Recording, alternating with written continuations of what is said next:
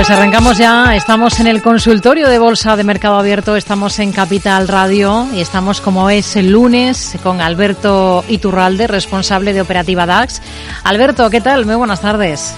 Muy buenas tardes, fenomenal. Bueno, hoy no tenemos negocio en Estados Unidos y siempre que esto ocurre, aunque no son demasiadas veces al año, eh, se nota que estamos un poquito descafeinados, ¿no? ¿No ha habido demasiado interés o sí? ¿Ha habido algo interesante que destacar, que observar en los índices europeos, principalmente el DAX, que, es eh, su especialidad? Estamos muy bursátiles. Debería haber, debería haber mucho interés independientemente de que cierre un día concreto la bolsa americana. ¿Por qué lo digo? A ver. Porque es normal cuando el mercado sube sin que nadie entienda por qué, y lleva ya tres meses haciéndolo, es muy normal que el especulador se aleje y diga, bueno, esto, esto tiene que caer, esto ya, esto, no tiene mucho sentido con lo mal que está la economía, esto sube.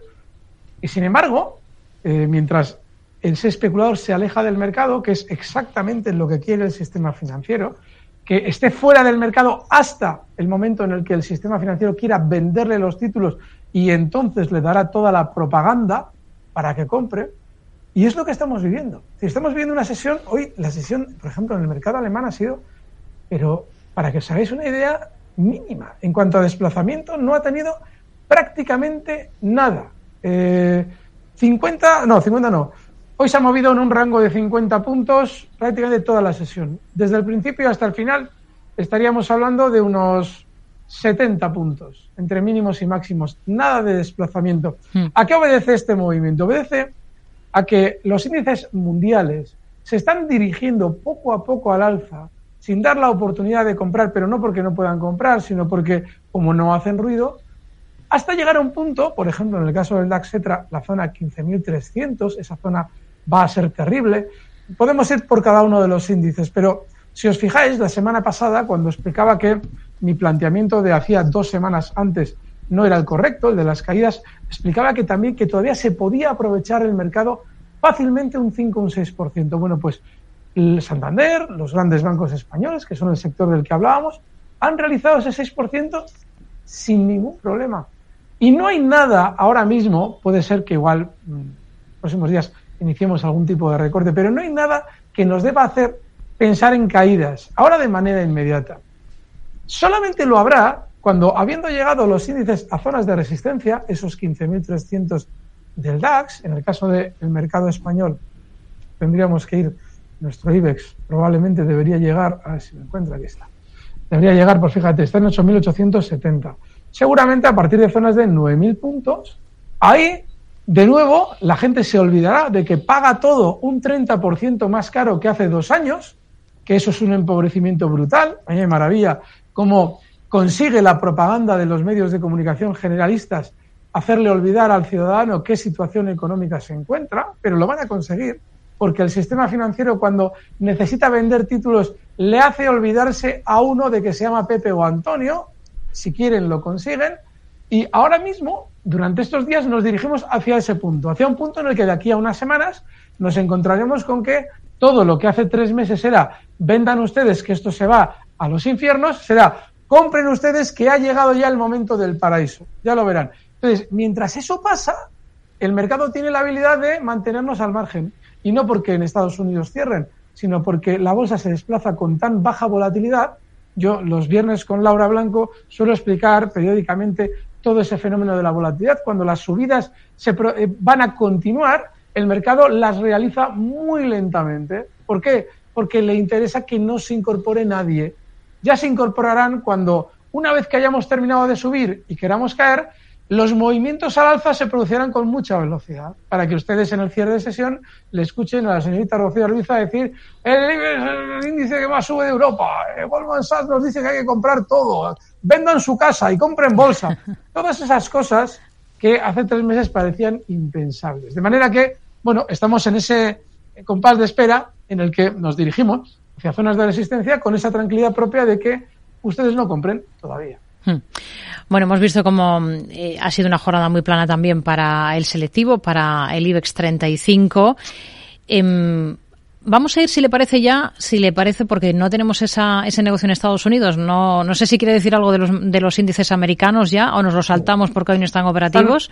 exactamente igual. Y de hecho, si alguien lo observa, en su día explicábamos que a la hora de recortar, si tenía que haber un recorte, el Dow Jones tenía que recortar más que los demás. Si no lo tiene que hacer, las subidas van a seguir siendo mayores en el Dow Jones. Sigue exactamente igual. El SP500 a más distancia de sus máximos mm. de los últimos tres meses y el Nasdaq hay zona de mínimos todavía, lo mismo que hemos venido comentando durante tres meses. Venga, pues vamos a ir precisamente con un valor americano, aunque hoy no esté operativo ese mercado. Es del Nasdaq, le digo el ticker, es C de Cáceres, R de Roma, N de Navarra, C de Cáceres de nuevo, CRNC, la compañía es Cerens para entrar. Nos pregunta Roberto por este valor. ¿Qué pinta tiene? Es del Nasdaq, ¿eh? A ver, Cerens. Ahora, ahora sí va a aparecer. Vamos a ver. Bueno, vamos a ver. Este valor, esto es que esta pregunta es, la hemos recibido con, miren, hay un colectivo de valores que están todos exactamente igual, al que pertenece Cerens. Verán, un valor que en su día, cuando sale a cotizar, Mm, desde el año 2019, que cotiza en niveles de 15 dólares, 16 dólares, es un valor de bastante pequeña capitalización. ¿Mm? Llega a subir hasta 139, en el año 2021 marca en esa zona, y desde entonces tiene una caída desde los 139 hasta haber marcado estos meses en 13. Un 90% de caída. ¿Que esto puede subir? Puede hacer cualquier cosa. ¿Qué sentido tiene comprar esto? El estar tú 10 años en una compañía que si suena la flauta igual sube para el año que viene y tiene efectivamente una vuelta al alza. En condiciones normales esos valores pueden estar 10 años laterales, abajo, haciendo salir a todo el mundo, a todos los incautos que compraron este valor porque había subido desde 15 hasta 139. Claro, una subida tan grande, hombre, me lo estoy perdiendo. Y una vez que ya han picado todos esos incautos, el valor se desploma a la baja y ahora durante un tiempo el cuidador de Cerens tiene que ir comprando todos los títulos que no le quieren vender esos que se han quedado enganchados eh, por encima de zonas de 80 y cosas así. ¿Es que esto pueda rebotar? No sé. Hay que, a ver, no sé. Yo, yo les sugiero, o sugiero que cuando, es que claro, encima este es el primero, ¿sabes? Muchas veces me preguntan por cosas interesantes y de repente alguien pregunta por Cerens. Entonces, claro, no sé, quiero creer que el resto del consultorio no va a ser así. Vamos por otra. Venga, vamos, no sé si tenemos preparado una nota de, audio, así que vamos a intentarlo. Con un audio, esto es lo que nos dice este oyente. Buenas tardes, es para el consultorio del señor Iturralde. Tengo oh, preguntas sobre dos valores. Uno es Bayer, usted lo comentó hace aproximadamente unas tres semanas. Lo compré a 49, ah. pero ha subido muy en vertical, entonces no sé si vender o esperar porque a medio plazo puede ir más allá. Y el otro sería eh, L'Oreal, el eh, ticker OR, compras a 300, 336 euros. Eh, ¿Cómo lo ve para seguir en él o salir y, y bueno, eh, asumir las, las ganancias? Gracias. Bueno, dos valores, Bayer y L'Oreal. Las dos las tiene en cartera este oyente y la duda que tiene es si mantener o no esas posiciones. Vale, voy explicándolo. Tenemos el mismo problema técnico de la semana pasada. No escucho las llamadas. He conseguido escuchar el nombre de L'Oreal por suerte. A ver si podemos hacer que las escuche. Le voy a pedir a mi técnico que suba el retorno de, los audios. La semana pasada lo conseguisteis solucionar, así es que si puede ser esto también, genial. Venga, pues vamos a intentar. Vamos con L'Oreal. Eh, a ver, el sector del lujo, lo explicábamos la semana pasada, va a volver a brillar. L'Oreal es, dentro del sector del lujo, un valor bastante representativo. ¿Cuál es la diferencia entre L'Oreal y Louis Vuitton? por poner el ejemplo del valor del que tanto hablaba la semana pasada. Hmm. L'Oreal no está en máximos históricos. Lo más normal es que funcione bien. De hecho, técnicamente tiene algo muy, muy bueno. No sé si las tiene o las quiere comprar. No, las tiene en 336, nos ha dicho. Vale, pues mira, has hecho algo que muy afortunado, que es estar dentro de un valor mientras el valor supera resistencias importantes. Y son exactamente los 361 euros que ha superado, hoy ya cotiza cierre en 377, con lo cual desde esa resistencia todavía hay un tramo eh, de margen. Yo ahora mismo a tu posición le dejaba el stop ahí colocado de beneficios en 361 por ahora y lo más normal es que L'Oreal se vea dirigiendo durante las próximas semanas hasta niveles de 393. En esa zona, ahí ya te tienes que plantear si te interesa seguir, porque lo más normal es que se entretenga más de lo que ha hecho durante las últimas semanas, que ha subido con muchísima fuerza. Así es que, esto para en 361, objetivo 393. Vamos a Bayer. Bayer es uno de esos valores que se ha calentado también durante los últimos días como el sector del lujo, que no tiene nada que ver con Bayer, pero en la misma proporción. Si echamos unos números, verán que sí. Bayer todavía probablemente tiene algo más de subida por hacer, pero tiene un problema, y lo explico. ¿Por qué no nos deberíamos fiar demasiado de Bayer?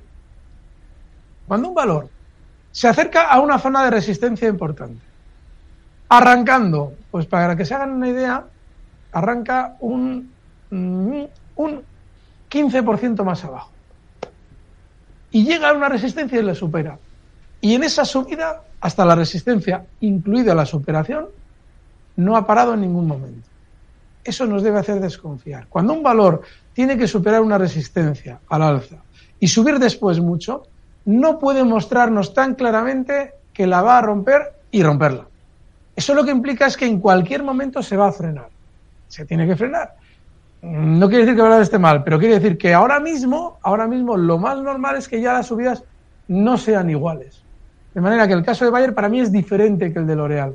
Que el de L'Oreal está dentro de un sector que está funcionando como está funcionando en bloque. ¿Mm? Bayer no es que esté en un mal sector ahora mismo, pero sí que debería haber hecho técnicamente las cosas de una manera más difícil de aprovechar. Con lo cual, en el caso de Bayer, el stop inexcusable en 56 euros. Está en 57,44 y si durante estos días quiere subir algo más, véase que es normal que lo haga. Hasta zonas de 60 con 40, yo ahí saldría. Pues quedan claros esos niveles para, para, los dos valores, para las dos compañías. Vamos a continuar. Vamos, por ejemplo, ahora con, una, con un correo electrónico que nos envía Pablo. Pone sobre la mesa varias empresas por si le parece una buena opción ponerse largos. La primera es AstraZeneca. Eh, AZN el ticker por si le sirve para localizarlo más, eh, más rápido. Vale, pues vamos con AstraZeneca. Hace cosa de año y pico, cuando ya se empezaba a ver lo que cuando aparecieron las vacunas yo les he explicado a ustedes, que las de Pfizer y las de Moderna os esconden algo muy turbio.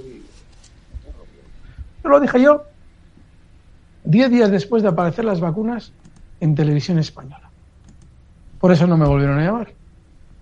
Pero, ¿a qué me refería con algo turbio? Lo expliqué en su momento. O bien, que no eran tan eficaces como decían, o bien que los efectos secundarios eran brutalmente más nocivos de lo que decían. Eso se veía en las cotizaciones de las dos. Y en un momento determinado de toda la historia, expliqué, bueno, hay una que es AstraZeneca, que yo no sé lo que le pasa a esas vacunas de AstraZeneca, pero su cotización evidencia que va a funcionar mucho mejor que las otras dos. Es decir, que si ustedes tienen que ir al sector de la vacunología que hemos vivido durante estos tres últimos años, acudan a AstraZeneca. Y AstraZeneca, ahora mismo según hablo, mientras las otras dos siguen defenestradas, está marcando nuevos máximos históricos durante estos días. Miren, lo que hay detrás de la economía de una compañía, ya sea cómo son sus productos, ya sea cómo realmente se están vendiendo, ya sea todos los acuerdos que hay detrás, se refleja siempre y al momento en la cotización. Siempre y al momento, siempre y al momento en la cotización. Implica que si aparecen unas vacunas que todo el mundo está esperando y la cotización no sube nada, como pasó con Pfizer prácticamente, y con Moderna, es que eso pinta muy mal. Cosa que no pasó con AstraZeneca. De manera que si ustedes tienen que estar en algún eh, valor de este, de todo este turbio negocio que se ha generado en torno a la situación sanitaria que hemos vivido durante los últimos años, pueden estar, bajo mi criterio, en AstraZeneca. Claramente el stop tiene que estar en niveles de eh, 11,20, cotiza en 11,67 y siguiente objetivo alcista zonas de 12,50. No, perdón, perdón, perdón, vamos a hablar con propiedad. Estos son peniques, vale. Está en 11.676 peniques. El stop en 11.212 y el objetivo alcista en 12.500 peniques hasta Pues hay, Londres. Hay otro valor de este mismo sector, Alberto, que también nos pone sobre la mesa este mismo oyente. Son varias las compañías que nos eh, trae. Y, otro es, eh, cotiza en Estados Unidos, le digo el ticker para localizarlo rápido, que es ALNY.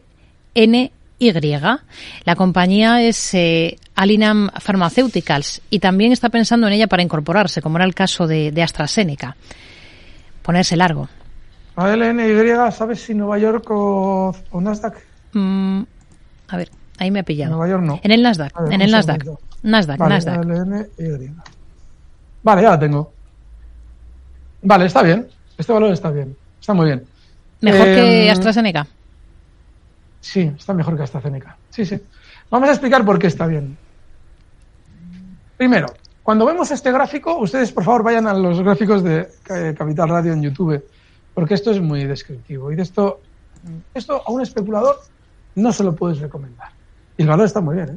pero no se lo puedes recomendar porque fíjense, desde que figura el gráfico en la pantalla, estoy hablando desde los años 2004-2005, vean ustedes cómo en el pasado ha tenido grandes subidas y grandes recortes. El valor es alcista, de hecho durante estos días también está cerca de máximos históricos, pero fíjense qué vaivenes, los estoy marcando en el gráfico, para quienes nos escuchan en la radio, les voy a dar los porcentajes aproximados de cada uno de los vaivenes. Aquí hay uno, un 77% de caída durante el movimiento alcista, otro recorte aproximado de un 50%, el que estoy marcando con el cursor, otro de un 45%, otro de un 20%, es decir, es un valor que si usted cree en el sector y tiene un poco de dinero que pueda paralizar durante mucho tiempo, se puede tener. Ahora, para un especulador rápido esto es desesperante, porque es un valor que tiene cierta filosofía Nasdaq. No es muy, muy Nasdaq, ¿eh? los giros a la baja. Aquí tiene uno muy rápido, justo en el año 2014, que es muy Nasdaq ese giro, pero todos los demás, bueno, le da tiempo, da tiempo al especulador a ver que se va a girar. Pero en realidad, con esa filosofía de recortar 50% sin mayor dificultad, ¿Mm? solo se puede tener a modo ahorro. Bueno, yo creo en este tema farmacéutico, en este valor, al NILAM, y meto aquí una cantidad discreta de mi cartera y espero X tiempo. ¿Por qué está muy bien el valor?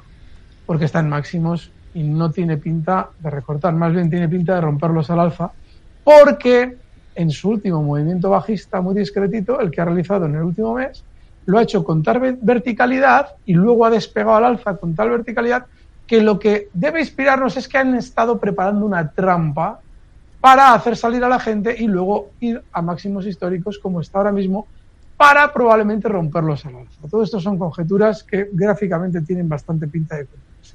Pero solo si puedes sostener el valor durante muchos años. Siguiente valor. Nos pone también sobre la mesa otra compañía que no tiene nada que ver, eh, es de otro sector completamente diferente. Le digo el ticker NOC y en este caso es en el NISE estadounidense. La compañía es eh, Northrop Grumman. ¡Hombre! La conoce, es del sector aeroespacial y defensa. Como para no. A ver, estos son, estos son los que eh, cuando ustedes ven a Zelensky irse a, mm, irse a Estados Unidos a dar una charla, en, la, en los eventos aparece el logotipo de Northrop Grumman, que es uno de los mayores eh, fabricantes de armas del mundo. No les estoy tomando el pelo. Es decir, ¿saben ustedes todas las fotocalls que salen las famosas y los famosis haciendo el indio con muchos mm, nombres detrás? Bueno, Zelensky lo mismo pero en vez de aparecer con la bandera de Ucrania, aparece con Northrop Grumman, con eh, Martin, todas las empresas que están ganando mucho dinero con la guerra de Ucrania. Entonces, esto es uno de los mayores contratistas estadounidenses de armas. Yo aquí les voy a decir una cosa. Si alguien sabe cuándo va a terminar la guerra de Ucrania con hora y minuto, son estos señores. Cuando ustedes oigan de vamos a negociar, vamos a negociar la paz, se están mintiendo. La paz no se está negociando. Mientras cuando a Estados Unidos le interese, hace una llamada y dice eh, tal fecha se firma. Y Zelensky de aquí, porque Zelensky una vez que se vaya, si es que se va, si consigue irse de Ucrania vivo, que probablemente sí, eh, ya andará por los mil millones de dólares, sus casas en Florida y todas esas cosas para vivir para los restos fenomenal, porque ya ha hecho el trabajo sucio a Occidente. Pero eso lo decide Estados Unidos. Y eso lo sabe de antemano, entre otras, Northrop Grumman, que es la empresa que, fíjense ustedes, cómo ha subido durante los últimos años y de qué manera, y ahora, ahora está cayendo con una gran velocidad. eso podría ser, y esto ya es una conjetura mía también, podría ser que saben que igual el negocio de Ucrania ya está liquidado y ahora les toca a los reconstructores. Porque la guerra de Ucrania, esto de dar armas, no crean que se hace gratis. ¿eh? Cuando se envían armas se queda el apunte contable para que luego vayan nuestras empresas a reconstruirlo. Ese es el negocio de la guerra. Pero claro, si ya no vamos a vender muchas más armas y nosotros lo sabemos, pues vamos a hacer bajar el valor porque esto cuando se termine oficialmente, a los incautos que han comprado empresas de armas les dejamos enganchados. Y yo no lo sé, pero algo hay en este gráfico que hace pensar que Northrop Grumman van a tener malas noticias. Para ellos recuerden que las malas noticias es que no van a vender muchas más armas. Así es que, ojalá ese movimiento bajista que se está viendo ahora en el valor sea la antesala de un, por lo menos, un fin directo de las hostilidades. Continuarán con su guerra fría, pero bueno, que más gente a ser. Ahora están muriendo mercenarios, penada justa. Así es que, bueno, pues sí, no es para estar. Yo no lo recomiendo que entre. Porque estos señores saben más que los demás de lo que va a pasar con la guerra y están cayendo. Así es que yo no estaría. Y pregunta también Pablo, por último, me gustaría que comentase Iturralde si debo esperar a ver una figura de vuelta en la empresa Genmab.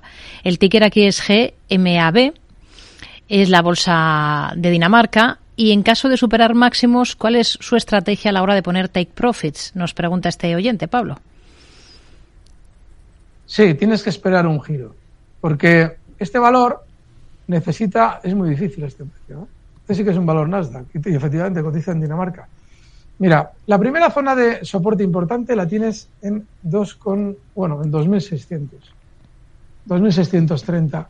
Y ahí tienes que efectivamente dejarlo tiempo y ver la figura de vuelta al alfa. Y sobre todo, acostumbrarnos en nuestra forma de colocar las estrategias a no construir castillos en el aire. Les voy a explicar lo que es un castillo en el aire. Castillo Aire es un valor que no ha dejado de caer todavía, pero ya estamos viendo dónde va a estar el take profit cuando ni siquiera tenemos accionado. Así es que vamos a esperar a ver qué hacen ese soporte y luego se plantea uno las estrategias. Hmm.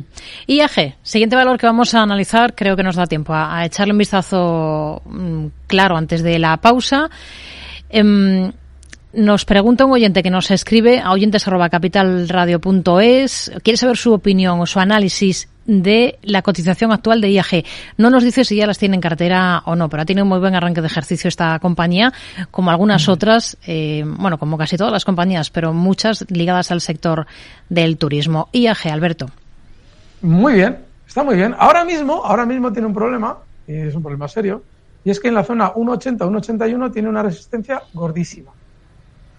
Pero no es normal que este valor frene las subidas, hombre, frenar va a frenar, ¿eh? pero que se gire a la baja tal cual. Más bien parece lo contrario, parece que va a ralentizar la subida a partir de 1,81. Es justo ese nivel que he marcado, voy a acercarlo para que se vea mejor. Cantar líneas. Y esta zona, lo normal es que frene las subidas, pero que se vaya dirigiendo en el tiempo hasta zonas de 2 euros. Está bien, estos días atrás lo hemos comentado en, más de una ocasión, porque a los valores no hay que llevarle la contraria. Si el valor quiere subir, ahí se puede estar alcista. Ya saben, como tiene mucho desplazamiento, aquí ponemos la herencia de la abuela para ganar mucho dinero y luego cuando nos enganchan nos quedamos con una cara y estamos durante meses IAG, IAG, IAG. Hmm. Tengan cuidado con esto porque es así. El stop inexcusable 1,72. 1,72. Pues nos quedamos con ese dato, con ese nivel importante. Hacemos una pausa y enseguida estamos de vuelta con Alberto Iturralde, responsable de Operativa DAX aquí en Mercado Abierto. Mercado Abierto con Rocío Arbiza.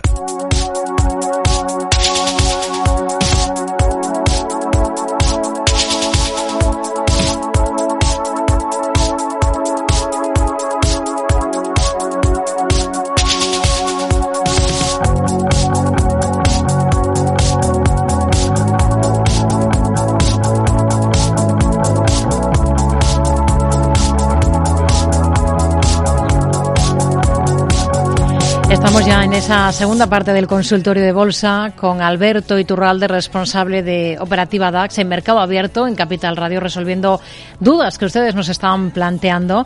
Por ejemplo, dudas que nos llegan a través de correo electrónico. Vamos a ir con una compañía de un oyente Matthew en concreto que nos pregunta por un valor, nos da el ticker. Eh, así que a ver si aparece de manera rápida, Alberto. Es el siguiente. R, no, IRDM, la compañía por la que nos pregunta. No sé si le aparece. Iridium Communications. A ver, eh, sí, ha sido más rápido que yo. Iridium, sí, Iridium. Mm, no, un segundito. En el Nasdaq, IRDM, a mí me parece con el nombre de Iridium. Vale, vale, vale, ya está, sí. Perfecto, sí, tienes razón. ¿Cómo ve a esta, esta compañía? Mm, imaginamos que todavía no tiene acciones. Mira, eh, es un cohete. Mira, hay valores. La verdad es que mm, yo valoro, o sea, agradezco mucho que pregunten por este tipo de valores. Pero tienen un inconveniente. ¿Por qué lo, por qué lo agradezco? El valor es súper alcista. Si ustedes pueden mirar esos gráficos en YouTube, van a ver qué maravilla. Ha superado hace cosa de cuatro o cinco sesiones sus máximos anteriores en 54 dólares, ahora está en 61 y está súper alcista. ¿Cuál es el problema de estos valores? El problema es que a la hora de comprar, tú tienes ya muy lejos tu posible stop. Porque al haber subido en 4 o 5 sesiones desde 54 hasta 61, no has tenido ninguna zona clara en la que tienes un soporte en el que colocar el stop. Ha sido lineal, no ha tenido apenas paradas. Luego, ¿qué haces? Entras en un valor muy peligroso porque cuando se gira la baja es terrible. Con un stop tan amplio, pues mira, tendrías que hacerlo así.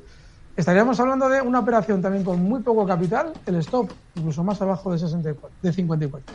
En 53,40 y para eso pues tienes que colocar un objetivo alcista de 76. Claro, puede alguien decir, bueno, pero ¿qué pasa? ¿Que vas a colocar el objetivo alcista en función del stop? Mira, cuando te encuentras con un valor así, tan rápido, tienes que meter muy poco capital, dar amplitud al stop y también amplitud al objetivo. Estás jugando con el hecho de que mm, vas a meter poco capital. Y si el valor sube mucho, no vas a estar pensando, uy, tenía que haber metido más, que es lo que hacemos siempre. No, es tal como está el valor, se ha escapado muy, muy eh, por encima de lo que sería un soporte claro y no hay otra. Pero el valor está muy bien, muy bien. Hmm. Venga, vamos con más cuestiones. Vamos con una nota de audio de uno de nuestros oyentes. Buenas tardes, me gustaría preguntar por tres valores que tengo en cartera. El banco italiano BAMI, la francesa Mersen con ticker MRN y la también francesa Ipsos con ticker ISOS. Muchas gracias y un saludo. Bueno, nos ha dado el ticker este, no sé si lo ha escuchado bien, Alberto. La francesa Mersen e Ipsos. Sí. Y la otra es... la primera... ¿Bami, ¿Bami la primera? Bami, sí. Pero no nos ha dado el ticker de, la primera empresa. Ahora lo miramos. Voy con las otras dos primeras. Venga. Ipsos... ¡Uh, qué buena! Muy bien, ¿eh? Muy bien este Bueno, Bami es el, ticker del, del, primero. Sí, es un banco italiano vale, vale, BPM. Vale. Muy bien. No, estoy, estoy muy contento porque el valor que nos ha preguntado Ipsos es una maravilla. Vamos a, vamos a mostrarlo. De este, además, este sí que se me ha escapado, porque esto, si lo llego a ver yo con un poquito de tiempo, lo traemos para más de un valor. Fijaos, qué maravilla. Vale. En el año 2000, Ipsos realiza una subida desde niveles de 8,25 hasta 47. Merece la pena entretenernos en este valor. Venga. Desde esos 47 euros que marcan el año 2000, se mm, desploma hasta niveles de 8 euros de nuevo, hasta el punto de partida, y se mantiene desde el año 2002, que ha vuelto a la baja ya a esos 8 euros, hasta el año 2020, 18 años realizando un movimiento lateral insufrible, con grandes vaivenes. Claro, si tú estás siguiendo el valor muy de cerca, dices, hombre, si es que ha subido de 8 euros en ese intervalo de tiempo varias veces hasta niveles de 28, hombre, que eso es una subida del 200% y pero ¿qué estás diciendo? Sí, sí, sí, yo sé lo que me dicen. Pero esa subida la ha vuelto a restar completamente en varias ocasiones. De manera que lo que no tenía es tendencia. Sin embargo, sin embargo, en las últimas, en las últimas em, dos meses ha vuelto a máximos, se ha olvidado de su movimiento lateral. Lo ha superado, el movimiento lateral, se ha ido a los máximos de 47 y los ha superado con además con dificultad, cuando muchas veces hablamos de ¿por qué una ruptura es buena? Mira, aquí tenéis el ejemplo. Una vez que llega a los máximos históricos anteriores, se tira durante meses ahí con el vaivén. Este valor nos han preguntado antes y le hemos explicado esto. Me suena porque de gráfico me suena. Es posible. de Ipsos no hemos hablado en los últimos meses, pero sí, sí. Nos han preguntado cuando estaban en esa ruptura porque esta ruptura me suena. Pero se ha mantenido lateral sin terminar de romper al alza, colocándose por encima, volviendo a estar por debajo. Eso que os explico yo muchas veces de que cuando una ruptura al alza es buena, se realiza así, con mucha dificultad, con mucha confusión, sin terminar de despegar al alza. Bueno, pues al final, ¿qué es lo que ha hecho? Como lo veis, finalmente arranca, lo rompe por última vez al alza y se despega por completo. ¿Por qué se puede escapar al alza con libertad sin que los especuladores estén dentro y aprovechen la subida? Porque la ruptura ha sido muy sucia, ha sido muy difícil de aprovechar. Tú ya, en el momento en el que ves esa ruptura al alza, compras y te olvidas con un stop amplio por si acaso. Pero nadie hace eso. ¿Qué hace la gente? Se coloca por encima del valor, salen las noticias, compras, al día siguiente está por debajo, joder, fíjate, y esto no termina de subir. Tal, como somos, no, no nos ajustamos a la realidad del mercado, somos unos ludópatas, pues este valor no se ha podido aprovechar, pero es un valor maravilloso y que va a seguir subiendo. Hay que felicitar a este oyente, porque el valor va a seguir subiendo, porque nadie se ha montado en este burro. El burro ha echado a andar y hemos dicho, bueno, ya parará, pues es un burro, no es un caballo. Y ha seguido andando, ha seguido andando y para cuando nos queremos dar cuenta, desde los 47 ya ha llegado a 60. Y va a seguir subiendo. ¿Por qué? Pues ha incorporado y encima está subiendo con poca volatilidad. No sé, yo sí le digo una cosa, tiene dificultad en la, en la estrategia. La estrategia es muy difícil, tiene algo bueno, que es el stop tiene que estar en 56, fíjense. Pero, pero, este valor quiere subir y mucho y seguramente lo va a hacer hasta zonas de 70. Así es que el objetivo alcista en 70, el stop en 56 y el mayor de mis agradecimientos a nuestro oyente por haber traído este valor. Esto sí merece la pena, aunque sea difícil especular con él. No el del principio, ese Cenes que no sé de dónde ha traído, este está muy bien. Ha traído otros dos, Alberto. Y, yo, y estoy viendo el, uno de ellos. ¿Cuál? Eh, Mersen. Mer, Mersen, Mersen. A ver, a ver, a ver. A ver, vale. Tiene pinta, vale, ¿qué es lo malo de Mersen? Lo malo de Mersen es que está en resistencia, pero además clavado, o sea, está sin haber roto la resistencia y la está alcanzando. Hmm. ¿Qué haces? ¿Apuestas a que la va a romper al alza? Pues yo no lo haría. Puede romperla, ¿eh? tiene toda la pinta. Pero yo no lo haría, porque, a ver, eh, como, así como en Ipsos está ya para súbete a la moto y a ver hasta dónde va. En esto es oye, espérate, espérate a ver si la moto arranca, porque esto parece que no termina de tirar. Entonces, ahora mismo está en resistencia, está cotizando el valor en 40,65. La resistencia está en 42. No, esto no, pero no por eso, ¿eh? o sea, no, no porque no esté bien, sino no porque está ya en un punto en el que ya mm, no, no habría que estar. Pero, pero no tienes mal ojo, ¿eh? en las últimas semanas ha subido muy bien, ha subido con mucha velocidad y es normal que estés pendiente de ella. Mami, pero bueno, este oyente Espera un poco. Este diente es buenísimo. Espera un poquito. Voy a mirar a ver. Espera un momentito, voy a meter el más gráfico por si me estoy equivocando. Pero no, no. Coño, este oyente es buenísimo. Rocío, ¿cómo se llama este señor? No sé si lo podrás ver. ¿Te has, has ya el eh, eh, correo? Era una nota de audio. Ah, le Una nota de audio, vale. No, pasa nada. Ya, lo sé. Vamos a ver. Bami, muy bien. ¡Boh! ¡Qué valor! Me parece que el minuto de oro del viernes va a ser este. Os voy a explicar por qué es muy bueno. A ver. Fijaos. Lo que estáis viendo en pantalla, esto no hay quien vea nada. Pero aquí hay muchas cosas. Veis, un valor, esto en su día tuvo un problema bursátil y volvió a cotizar de nuevo. ¿eh? Esto no es que tenga tan poca historia. Esto es el año desde el año 2016-2017 hasta hoy. Pero aquí hubo un problema bursátil porque Bami ya había cotizado anteriormente. Bueno, este es el gráfico que tenemos. Y fijaos, en el año 2017, a finales, marca unos máximos. Desde entonces se desploma, incluida la caída del coronavirus, desde el nivel 3,55 hasta 1,05. Y luego vuelve de nuevo al alza hasta esa zona 3,55. Salvo que haya un gráfico que Visual Chart no esté dando, que a veces pasa, que no te da el gráfico de la anterior etapa, por ejemplo el caso de Amadeus. Amadeus tuvo un gráfico antes y Logista también lo tuvo y, Visual Chart no me lo da, lo quiero tener. Lo tengo guardado el de Logista, pero no el de Amadeus, eso se me borró. Salvo que hubiera un gráfico anterior, este valor es una maravilla. Una maravilla. Una maravilla, ¿por qué? Porque en su última subida hasta 3.55, hasta esos máximos anteriores, los máximos del 2017 a finales, en esa zona 3.55, voy a trazar la línea para que se vea, ¿Mm? se vuelven a tocar aquí, se tocan aquí, genera una trampa de mercado brutal, y retrocede. Pero mirad lo que hace en la trampa de mercado. En la trampa de mercado se coloca por encima de esos máximos y se desploma a una velocidad brutal. Desde zonas de 3,76, habiendo superado temporalmente los 3,55 que eran su anterior máximo, cae hasta ni más ni menos que 2,13 en la friolera de, vamos, ¿eh? desde el 15 de febrero hasta el 7 de marzo de 2022. Es decir, en tres semanas se desploma una barbaridad. Voy a cuantificarlo en porcentaje. Estamos hablando de un 43%. Bueno, pues eso, eso, ¿se resuelve de qué manera una vez que se ha desplomado? Bueno, pues en un movimiento lateral para volver a superar nuevos máximos. Aquí no ha comprado ni el tato. ¿Por qué?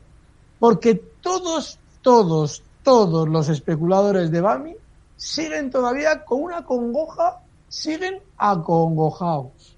¿Por qué? Porque el miedo que les dio el valor con esta caída les ha hecho no incorporarse.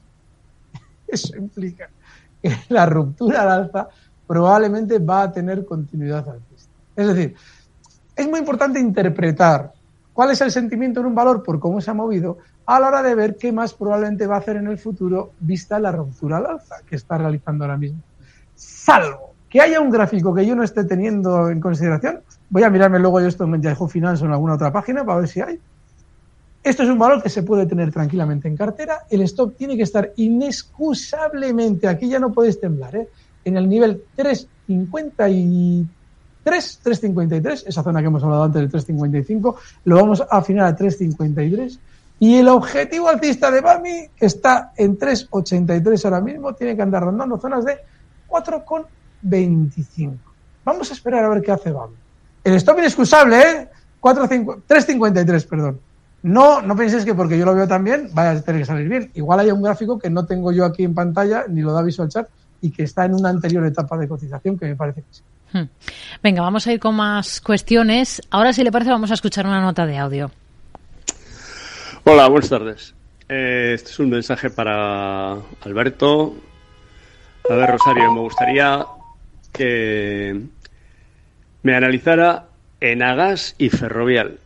Me gustaría entrar en ambas, las veo que, que están fuertes, que tienen contratos nuevos, bueno, parece que todo va muy bollante, pero en fin, no lo tengo muy claro. Venga, Luis de Bilbao.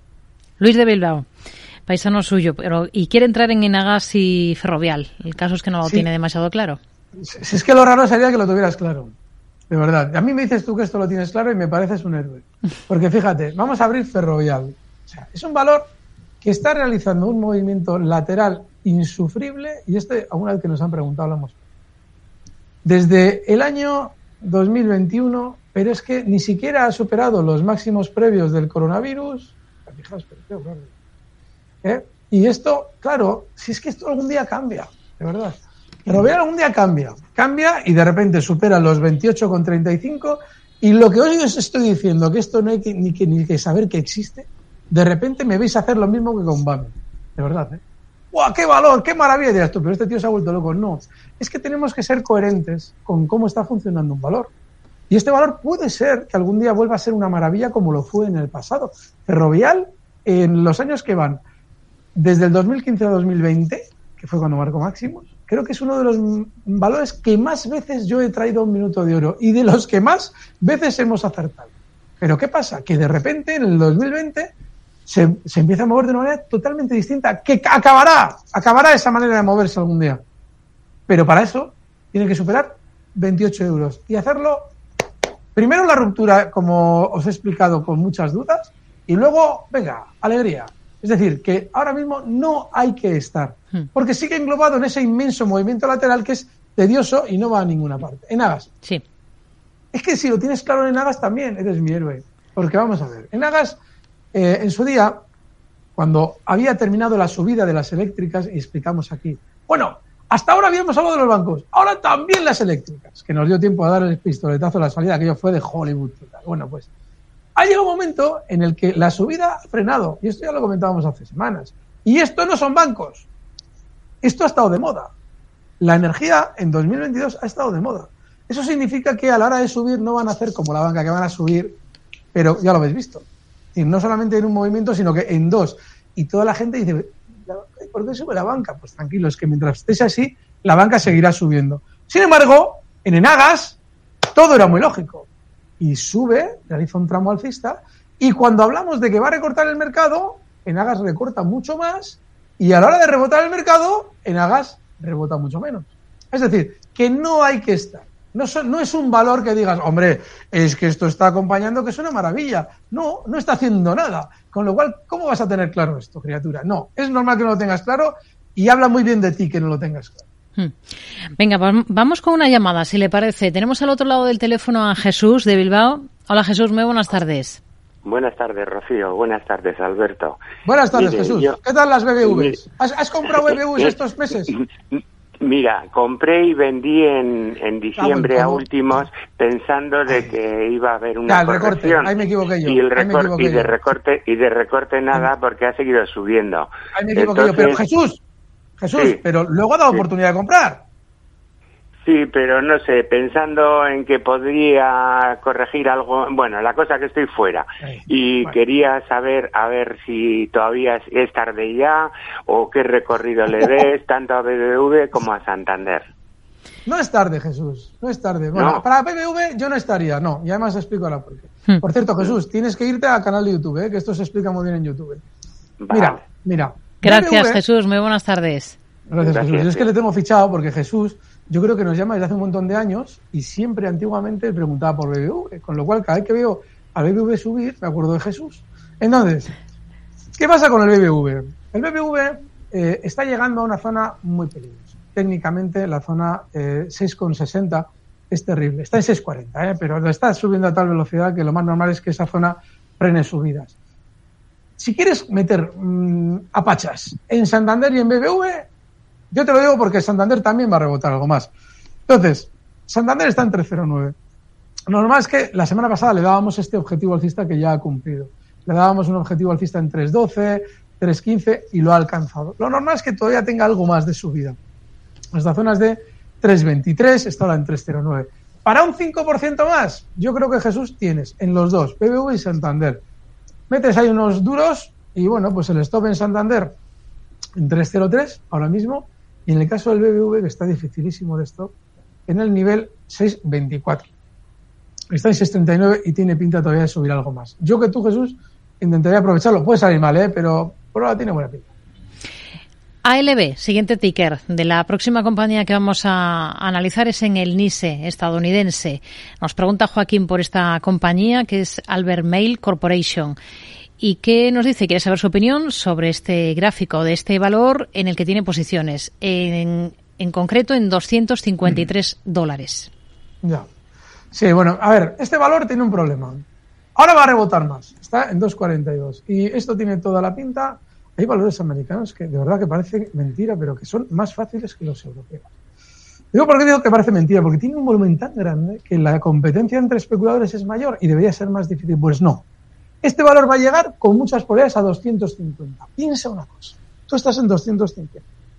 Si abres el gráfico, verás que por encima de 250, qué casualidad en 250 hay un soporte, por encima de 250 hay mucha gente enganchada. Eso significa que te tienes que olvidar de dónde has comprado tú y considerar si te merece la pena quedarte dentro del valor cuando haya alcanzado 250.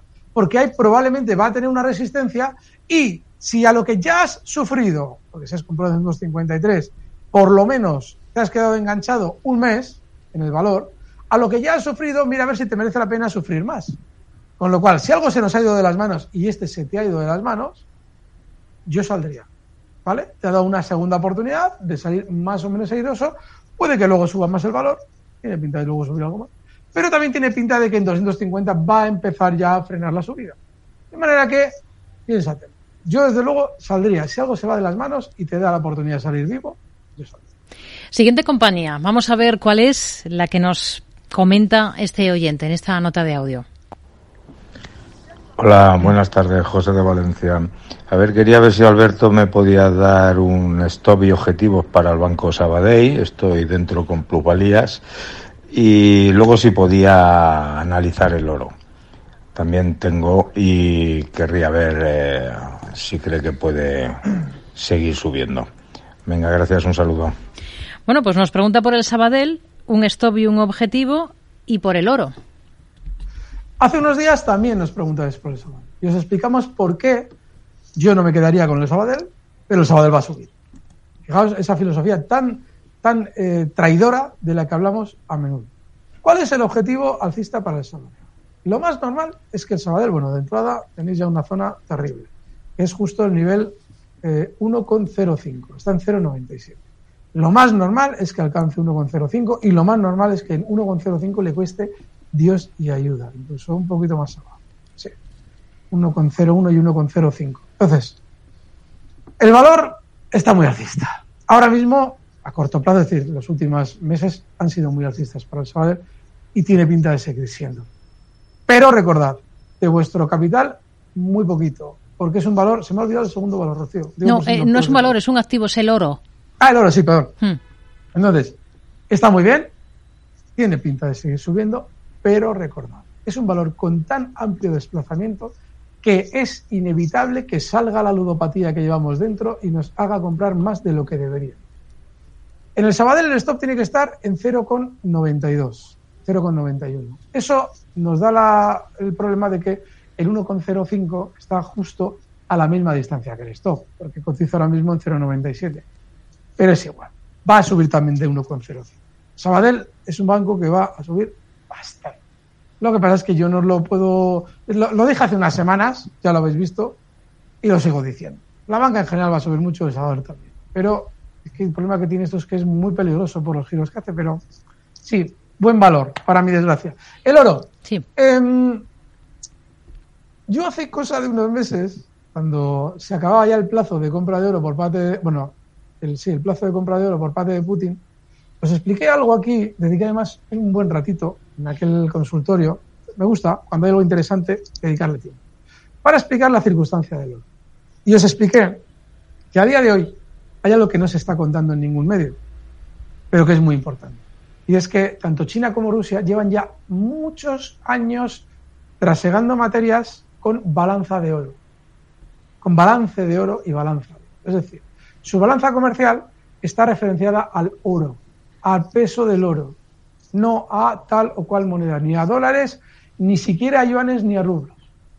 A oro puro y duro. Y tienen un apunte contable, yo te envío esto, me debes tanto oro, tú me envías esto otro, compensamos en oro, ya me te debo yo a ti esto. Lo llevan haciendo años. ¿Por qué? Porque si entre ellos intercambiaran mercancías con el dólar, perderían dinero de continuo. ¿Qué pasa? Ahora están intentando, ahora están intentando que terceros países acepten el yuan. ¿Por qué? Pues porque China, que ha comprado 2.000 toneladas métricas de oro, para que os hagáis una idea, a lo largo de la historia de la humanidad no hay registro de una transacción de oro más importante que esa en una sola transacción. Hace cuatro o cinco meses lo hemos sabido. Vaya usted a saber cuándo las ha comprado. ¿eh? Pero, y ahora mismo tú buscas en la Wikipedia, donde sea, y te están dando unos datos del oro que no son ciertos. Te dicen que China tiene X mil. No, China tiene una barbaridad de oro y Rusia también. ¿Qué quiero decir yo con esto? Ahora mismo la tendencia general en el mundo es a ser consciente de que ninguna moneda fiat vale nada. Luego hay una serie de personajes que creen que el Bitcoin lo va a sustituir, pero bueno, háganme caso. Solo se sustituye lo que un Estado potente acepta. ¿Y qué es lo que acepta? El oro. Eso significa, desde junio llevo insistiendo en ello, que no os preocupéis de que el oro caiga puntualmente. Porque, a lo que ha caído el oro, digo, no, no os preocupéis. Porque si ya está claro que en la economía mundial sigue siendo el hegemón monetario el oro, es lo que he descrito hace un momento, el oro va a seguir eh, compensando la inflación y la depreciación monetaria que exige la moneda hegemónica dólar-euro. Así es que, si queréis oro, tened oro. Es muy buena idea, pero no esperéis que de aquí a una semana vayamos a saber qué demonios va a hacer el oro, porque es ridículo querer saber eso. Es decir, a modo de ahorro está fenomenal, pero no esperéis que, hombre, el oro aquí va a hacer resistencia, aquí va a parar, aquí va a tal, aquí va a recortar, aquí va a Utilizar el sentido común. Es un modo fantástico de ahorro, va a ir muy bien en el tiempo, en esa, en esa eh, cobertura de la inflación, pero nada más. Si tenéis una forma de ahorro, no estéis intentando especular, ¿eh? como que de repente se pone el eurodólar en su día y todos palmando pastas puertas con el eurodólar. Para tenerlo modo ahorro. Bueno, pues nos quedamos con esta, con esta visión para el oro en ese modo ahorro que nos comenta Alberto Iturralde, responsable de Operativa DAX. Gracias y hablamos el próximo lunes. Buenas tardes. Gracias, buenas tardes. Fuerte abrazo.